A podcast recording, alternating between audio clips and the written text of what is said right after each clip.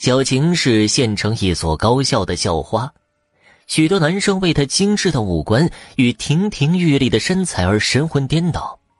她几乎每天都会在课间收到从窗外递进来的情书。当她好奇的伸出头，便会看到害羞的男生飞也似的跑开，留下一道凌乱的背影。每个背影都不尽相同。每个男生都无法面对，倘若与小青对视一眼的话，恐怕晚上连睡觉也不安稳吧。脑海中浮现的满是那张白皙绝美的脸蛋儿，一颦一笑间便能摄人心魄。尽管小晴也很想谈一场恋爱，但她却很纳闷为啥追自己的男孩胆子都这么小呢？从来没有哪个男孩敢当面向自己表白，更没有哪个男孩能鼓起勇气和他来一次浪漫的约会。除此之外，小晴也有一个埋藏在心的苦衷。她家住在乡下，属于很贫困的家庭。这件事原本只有闺蜜小红知道，但现在却闹得人尽皆知。班里的女生总会向自己投来嫉妒又鄙夷的复杂目光。这也是在情理之中，哪个少女不怀春呢？学校的男生都被小晴迷住了，女生们自然对小晴恨得牙痒痒。如今发现了小晴家境贫穷这个软肋，自然群起而攻之，纷纷在背后说她穷鬼、乡巴佬之类的话。暴露了小晴秘密的小红也自动疏远了小晴。小晴不怪小红，她只是太孤独了，她需要一个人陪着她，哪怕不说话，只是陪着她也好。秋天到了，这也是农忙的季节。小晴被母亲一通电话唤回乡下，帮忙收稻子。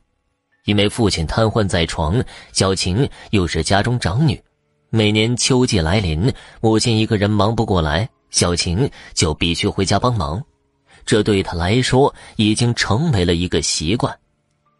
小晴回家后，整天面对着母亲布满沧桑的愁苦面容和父亲那一副被病魔折磨到扭曲的表情，心里时常感觉悲哀。小晴很想做一个开朗的女孩，但她的孤独似乎是与生俱来的。无论身处何处，他都找不到一个能让自己开心起来的事情。直到有一天，他遇见了一个跟月光一样皎洁的男孩。那天，小青在稻田里忙到黄昏，肚子已经饿得咕咕叫了，却发现今天预先安排的工作还差了一大半，累得精疲力竭的小晴忽然回忆起人生种种。忽然悲从心来，一滴眼泪滑落，他干脆蹲在地上哭了起来。你哭什么？一个清脆的声音在耳畔响起。小青抬起头，看见了一个浓眉大眼的男孩，苍白的脸蛋不见半点血色，嘴角微微上扬，露出一抹浅淡而友善的笑容。太帅了，从来没在学校见过这么帅气的男生。小青发现自己的心脏居然不争气的加速跳动起来，她甚至能听见那扑通扑通的声音，脸蛋一红，连忙说道：“没事儿，没事儿。”男孩却似乎一眼看穿了小青般，竟然主动伸手抚摸着小青的脸颊，并帮她擦拭了眼角泪水。小青像是中了魔怔般愣住了。男孩也蹲了下来，轻轻低头向小晴嘴唇吻去。小晴没有拒绝，反而感觉浑身都被一股美妙的电流包裹着。在这微风轻拂的稻田间，两个年轻人进行了一次翻云覆雨的负距离接触。事后已是夜晚，小青踉踉跄跄的回到了家中。他躺在床上，望着天花板，嘴角不自觉的露出了微笑。往后的一个月里，每到黄昏时分，小青都会守在稻田里等待少年的出现，但少年却再也没有出现。返校的日子快到了，小晴渐渐变得憔悴，她害怕再也看不到那个少年，她害怕孤独，也害怕这糟糕的人生。只有和少年温存的那个夜晚，时光才称得上是美妙的。深夜时分，再也耐不住寂寞的小晴冲出了屋子，冲着空荡荡的田野大声呼喊：“喂，你在哪儿？”我好想你啊！声音回荡在不远处的山谷间，久久萦绕，不曾散去。